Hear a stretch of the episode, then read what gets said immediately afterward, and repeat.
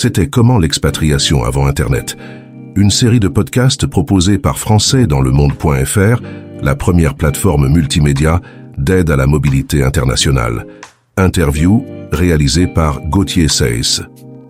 Le monde est grand et à l'époque pour voyager, on le découvrait un peu au fur et à mesure. Aujourd'hui, on a toute l'info qu'on veut. Il suffit de se connecter sur Internet. Mais comment c'était l'expatriation avant Internet? Comment c'était l'interculturel? Avant Internet bah Pour en parler, notre spécialiste de l'interculturalité sur l'antenne de la radio des Français dans le monde, on part à Montréal retrouver Cécile Lazartigue-Chartier. Bonjour Cécile. Bonjour Gauthier, bonjour aux auditeurs. Alors évidemment, là tu me parles sur WhatsApp, est-ce que tu es dispo? Je t'envoie un lien Google Meet, on se retrouve, on se voit, on se parle, c'est tellement simple. Mais toi qui as connu euh, euh, l'expatriation sans cette euh, connectivité extrême, tu as quelques petites histoires à nous raconter du coup.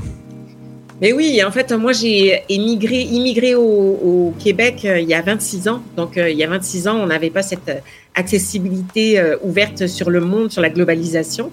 Donc en fait, quand on est arrivé au Québec, on a préparé notre voyage avec des magazines, avec quelques livres, avec beaucoup de réseaux humains. Euh, c'était vraiment la force du réseau. Et puis, euh, euh, après, l'engagement pour rencontrer des gens, pour avoir de la bonne information. C'était un peu laborieux, mais c'était peut-être plus profond qu'aujourd'hui. Alors, je ne suis pas du tout passéiste et je ne suis pas de celles qui disent que c'était mieux avant, pas du tout. C'est juste qu'aujourd'hui, on a le, et c'est peut-être un écueil, l'impression que le monde est à notre portée, ce qui d'une certaine façon est extrêmement vrai. Euh, tu parlais de WhatsApp, on peut être euh, euh, avoir une connexion sur Instagram avec quelqu'un qui fait quelque chose quelque part ou sur LinkedIn, puis paf, trois messages après, on monte un projet ou on ouvre une, autre possibilité. Cet accès, et ça c'est absolument fantastique. Cette accessibilité, cette instantanéité, fait aussi que on va peut-être moins dans la profondeur, on a moins besoin euh, de rencontrer les gens in situ, euh, de prendre du temps pour euh, tisser une relation sur la confiance, sur l'échange, etc. Et certaines personnes aujourd'hui en expatriation ou en immigration se préparent beaucoup moins qu'avant en disant ben, au dernier moment, à l'arrache, euh, peut-être même juste en attendant l'avion, euh, je me connecterai sur un blog, un, webzine, euh, un groupe Facebook pour les plus âgés d'entre nous, WhatsApp ou quelques médias sociaux. ce qui fait que c'est fantastique parce qu'effectivement, il y a une légèreté, mais il faut faire attention parce que ça manque parfois de profondeur. Et en interculturel, on sait que la connexion prend du temps, euh, la compréhension prend du temps, la relation euh, exige qu'on s'investisse quelque part pour avoir le fruit. C'est ça. Euh, toi, tu viens de revivre à Montréal où il y a eu un épisode météo très particulier. Vous avez été déconnecté du monde. Tu me disais que tu n'avais plus d'électricité et plus de téléphone, plus de réseau cellulaire. Euh, en l'occurrence, tu dormais à 11 degrés, hein, euh, mes respects, parce que ça a dû être un peu violent quand même. Euh, finalement, tu as revécu un petit peu ce qu'était un monde non connecté pendant, pendant cette période? Alors tout à fait, ça a été. alors on n'avait plus d'électricité, ça c'est une chose, comme en 98 quand il y a eu la, pluie verglaçante. ensuite, chose fait qu'on a réalisé, c'est que nous n'avions plus de téléphone fixe. Donc, par exemple, euh, une journaliste de Radio-Canada a souligné que s'il y avait eu besoin d'appeler les secours, le 911, euh, on fait comment? Ça marche plus. ça marche plus. Ça marche plus parce qu'on n'a plus de, euh, de téléphonie fixe. Donc, plus de donc plus d'électricité, plus de Wi-Fi et plus de, de réseau cellulaire. Et là, on se retrouve petit en fait. Petit et notre invincibilité humaine euh, ultra techno, euh, ben, ça s'effrite un peu et on retrouve les, en fait, les basiques, euh, les voisins. On, va voir les voisins. Est-ce que, est-ce que ça va Est-ce que ça va pas Moi, j'ai traversé ma route, enfin la rue devant chez moi pour aller voir une voisine qui est un peu âgée pour m'assurer qu'elle allait bien. Euh, elle n'a pas répondu, donc là, j'ai, comme on dit au Québec, j'ai capoté parce que je me disais, ok, si elle ne répond pas, il y a sa voiture. qu'est-ce que je fais? Est-ce que, alors, mon réflexe, c'est est-ce que j'ai le numéro de téléphone de son fils? Ah, bah, de toute façon, j'ai pas, pas, de, téléphone. portable, donc j'ai pas de téléphone, donc euh, non. Puis finalement, euh, oui, finalement, elle était là, elle, elle, m'avait juste pas ah, entendu. tu, me rassures, tu n'as pas défoncé sa porte. Ben en fait, j'y ai pensé à un moment donné. J'y ai pensé parce que je me suis dit, est-ce que euh, il y avait des arbres qui étaient tombés euh, un peu partout derrière chez elle. Donc c'est oui, on, revient en fait à, l'essentiel, les humains qui sont autour de nous et s'assurer que tout va bien. Alors, si je peux me permettre, en 1986, tu vis ta première expatriation. Je, dis si je peux me permettre parce que du coup, ça fait il y a quelques années. Hein. Euh, tu quittes la famille en France pour aller vivre en Italie. Euh, tu as des souvenirs de factures de téléphone. Je pense que c'est quand même aussi euh, une autre ah donnée. c'est que ça, c'était euh, c'était un peu chéro. Hein. C'était c'était fou. Moi, j'étais jeune fille au père. J'allais j'étudiais à l'université et en fait, le alors j'écrivais beaucoup, mais donc ça c'était fantastique. Donc le, le bonheur d'aller chercher le courrier, bon, ça dit mon âge aussi, mais c'est un plaisir quand même que je développe encore aujourd'hui, euh, euh, plusieurs décades après. Mais euh, ce, rapport au courrier, au, temps qu'on prend pour écrire, et pas l'instantanéité justement, comment ce que je vivais, comment je le vivais, les Italiens. donc ça, c'était très chouette.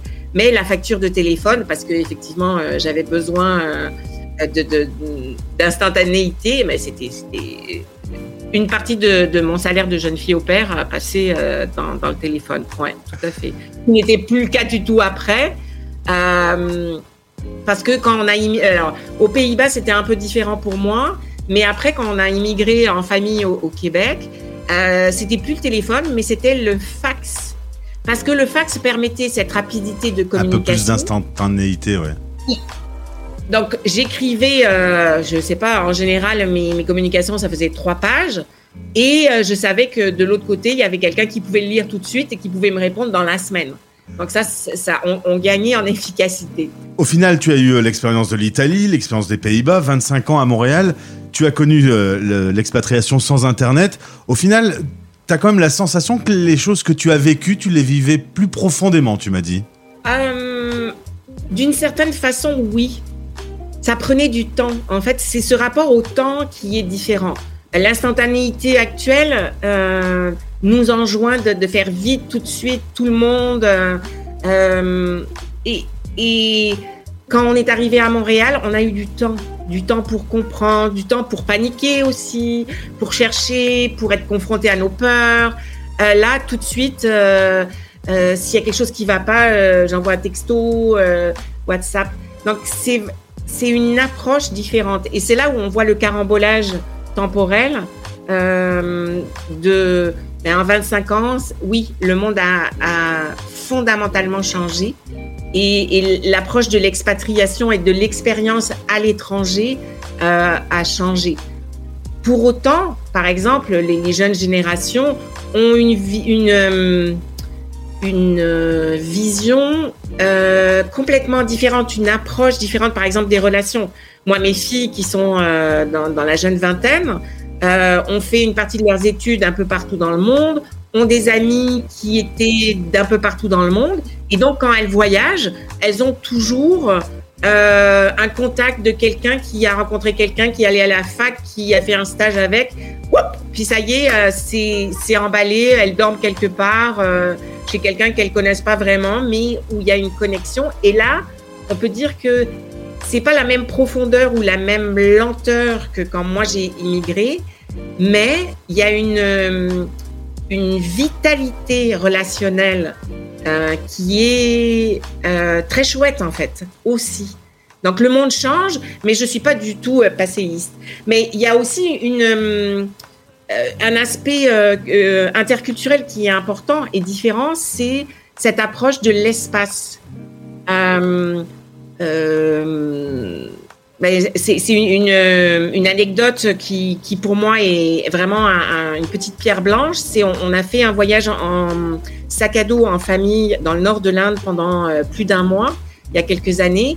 Et à un moment donné, on s'est retrouvé dans une ville euh, magnifique. C'était à la fin de notre voyage. On commençait à être extrêmement fatigué. C'était l'été, il faisait extrêmement chaud.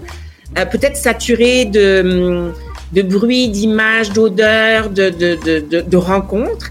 Et on s'est retrouvé dans un petit café. Alors d'habitude, on mange local. Et là, on avait besoin de, de revenir sur un territoire euh, connu. Ouais. Donc, on a pris un petit café qui était plus orienté sur les, euh, sur les touristes euh, étrangers. Et puis, euh, on était, cette ville était magnifique. Il y avait un lac, il y avait un palais blanc au milieu du lac où euh, il y a eu le tournage d'un James Bond d'ailleurs. Et on était avec nos téléphones cellulaires. On, est quatre donc avec euh, mon mari et nos deux filles.